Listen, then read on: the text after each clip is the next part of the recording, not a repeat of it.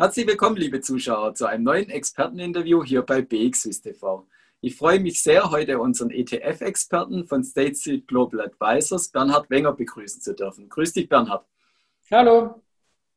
Ja, Bernhard, die Märkte insgesamt sind dieses Jahr schon relativ gut gelaufen. Und kannst du schon eine erste Bilanz nach den ersten Monaten ziehen? Was machen die Voluminas bei den ETFs?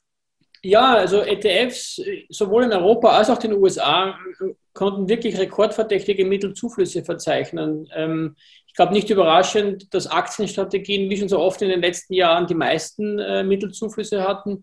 Aber gerade auch im Fixed Income, im Obligationenbereich gab es einige Kategorien, die wirklich äh, sehr stark nachgefragt waren. Ähm, was USITS-ETFs betrifft, das ist vielleicht für unsere äh, Zuseher am interessantesten, würde ich sagen, die zwei großen Trends sind thematische Investments und der gesamte Bereich der Nachhaltigkeit, also äh, die ESG-ETFs.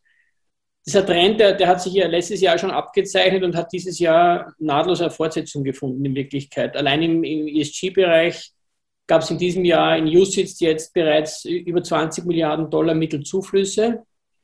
Ähm, und insgesamt sind äh, 50 Milliarden äh, in, in USITS ETFs ge, äh, geflossen. Also äh, es ist sicherlich ein, ein, ganz klarer Trend. Vielleicht noch ein kurzer Blick nach Amerika als größter ETF-Markt. Ähm, in den USA sind bereits mehr als 230 Milliarden dieses Jahr in ETFs investiert worden und ebenfalls mit einem, also größere Volumen in Aktien-ETFs, äh, aber auch dort äh, ist der Obligationen-ETF äh, gefragt ähm, oder der ETF-Bereich gefragt. Vielleicht sollte man auch noch kurz den Rohstoffbereich erwähnen. Da gab es in Europa insgesamt auch Mittelzuflüsse, aber ein bisschen eine Trendumkehr. Also im Gold, äh, das die letzten Jahre, vor allem auch seit der Pandemie im letzten Jahr, aber seit der, Start der Pandemie gefragt war, gab es Abflüsse. Er hat sicherlich auch mit der Goldpreisentwicklung und mit Gewinnmitnahmen zu tun. Auch im Energiebereich, vor allem im Ölbereich gab es äh, Mittelabflüsse. Dafür aber ähm, starke oder stärkere Zuflüsse in breite Rohstoffindizes. Es ist klarerweise dann ein Zeichen dafür, unserer Meinung, dass Investoren an eine sich erholende Wirtschaft glauben. Äh, das zeigen ja auch die Fundamentaldaten und der zwischenzeitliche Anstieg der Zinsen am langen Ende ist auch ein Zeichen dafür. Und du hast es schon angesprochen, das Thema Nachhaltigkeit ist nach wie vor sehr gefragt, auch bei den Anlegern. Siehst du auch einzelne Sektoren, wo gewisse Umverteilungen äh, zustande kamen von den Kunden, dass sie aus dem einen Sektor oder aus dem einen Markt eher rausgehen und in den anderen Markt rein? Ja, das sehen wir auf alle Fälle. Also ich glaube, gerade im Sektorbereich ist es ja auch interessant zu sehen, äh, oder Sektor-ETFs sind ja eigentlich ein interessantes äh, äh, Instrument sozusagen, um sich wirklich äh, etwas gezielter im Markt zu positionieren, äh, im Gegensatz zum breiten Index. Ähm, wir, wir, sehen diese Rotation äh, von ähm, Technologie in zyklische, in Wachstums, ähm, in, in, also in, den zyklischen Bereich ist sicherlich, äh, ist sicherlich über Sektor-ETFs Sektor äh, sehr, sehr, sehr gut investierbar. Da haben wir einiges an Repositionierungen gesehen ähm, gerade ähm, auch was ähm, äh, Sektor-ETFs auf USA, Europa und auch Welt ETF oder auf die Welt betrifft. Also insofern äh, gibt es hier eigentlich bei allen drei großen äh, Regionen äh, stärkere Bewegungen.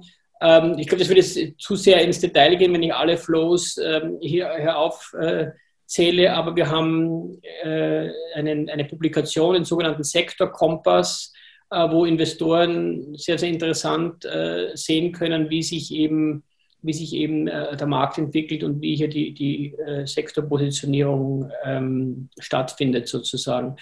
Vielleicht eine Sache, die ich noch erwähnen wollte auch, ähm, ich glaube, nach einem eher pandemiebedingt schwierigen Jahr in dem Bereich sehen vor allem auch Dividendenstrategien eine stärkere Nachfrage. In unsere Dividend Aristocrats Strategien haben wir, haben wir sehr, sehr starke Mittelzuflüsse gesehen dieses Jahr.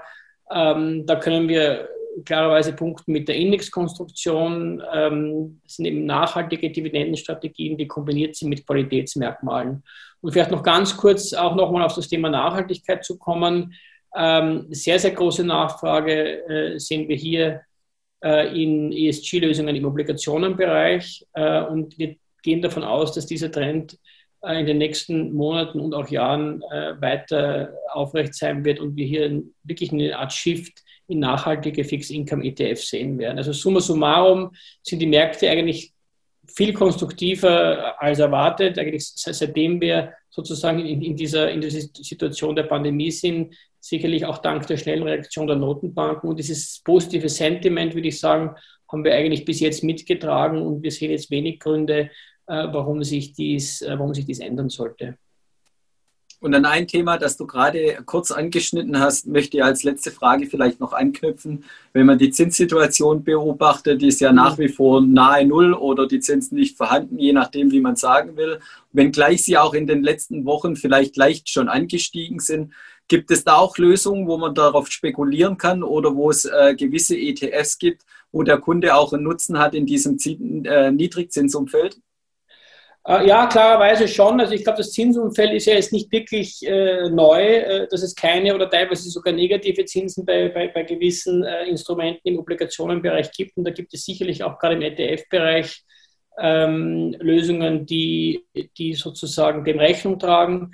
Ähm, wir haben einerseits einiges an Flow in Euro Hochzinsanleihen gesehen, also wo man wirklich sich versucht ähm, zu positionieren in einem Umfeld, wo es eben noch höhere Zinsen zu verdienen gibt. Natürlich muss man dann mehr ins Risiko gehen, aber das liegt in der Natur der Sache.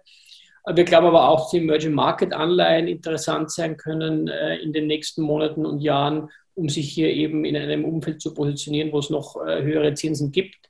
Bei den Emerging Markets Anleihen würden wir sagen, vielleicht im im kurzfristigeren Bereich jetzt eher in, in Hardwährungen, also in US-Dollar. Wir glauben aber schon, dass es dann auch Sinn macht, sich Richtung zweites äh, Halbjahr auch in Lokalwährung äh, hier, äh, hier zu, zu positionieren. Ähm, und, und das ist sicherlich, ähm, das sind sicherlich Lösungen, die, die für viele Investoren in Frage kommen. Das sehen wir ja auch bei, bei, bei unseren Flow-Analysen. Ähm, ein Thema, das vielleicht auch noch ähm, auf Interesse stößt, sind Hybridprodukte. Gerade im Wandelanleihenbereich ähm, glauben wir auch, dass einiges an Mehrwert steckt und so ein globaler Wandelanleihen-ETF könnte ja auch für viele Investoren im, im, momentanen Umfeld Sinn machen. Es ist kein reines Zinsprodukt, sondern hat natürlich die Aktienkomponente, ähm, Aktienkomponente inkludiert, aber ist sicherlich ein eher risikoadjustiertes Instrument, um eben in äh, in Aktien zu gehen und, und, und sicherlich auch interessant. Herzlichen Dank. Das war Bernhard Wenger von State Street Global Advisors. Immer sehr interessant, deine Einblicke und insbesondere auch deine Ausblicke. Und liebe Zuschauer, schauen Sie wieder bei uns vorbei, wenn es heißt Experteninterview bei BXWIST TV. Herzlichen Dank.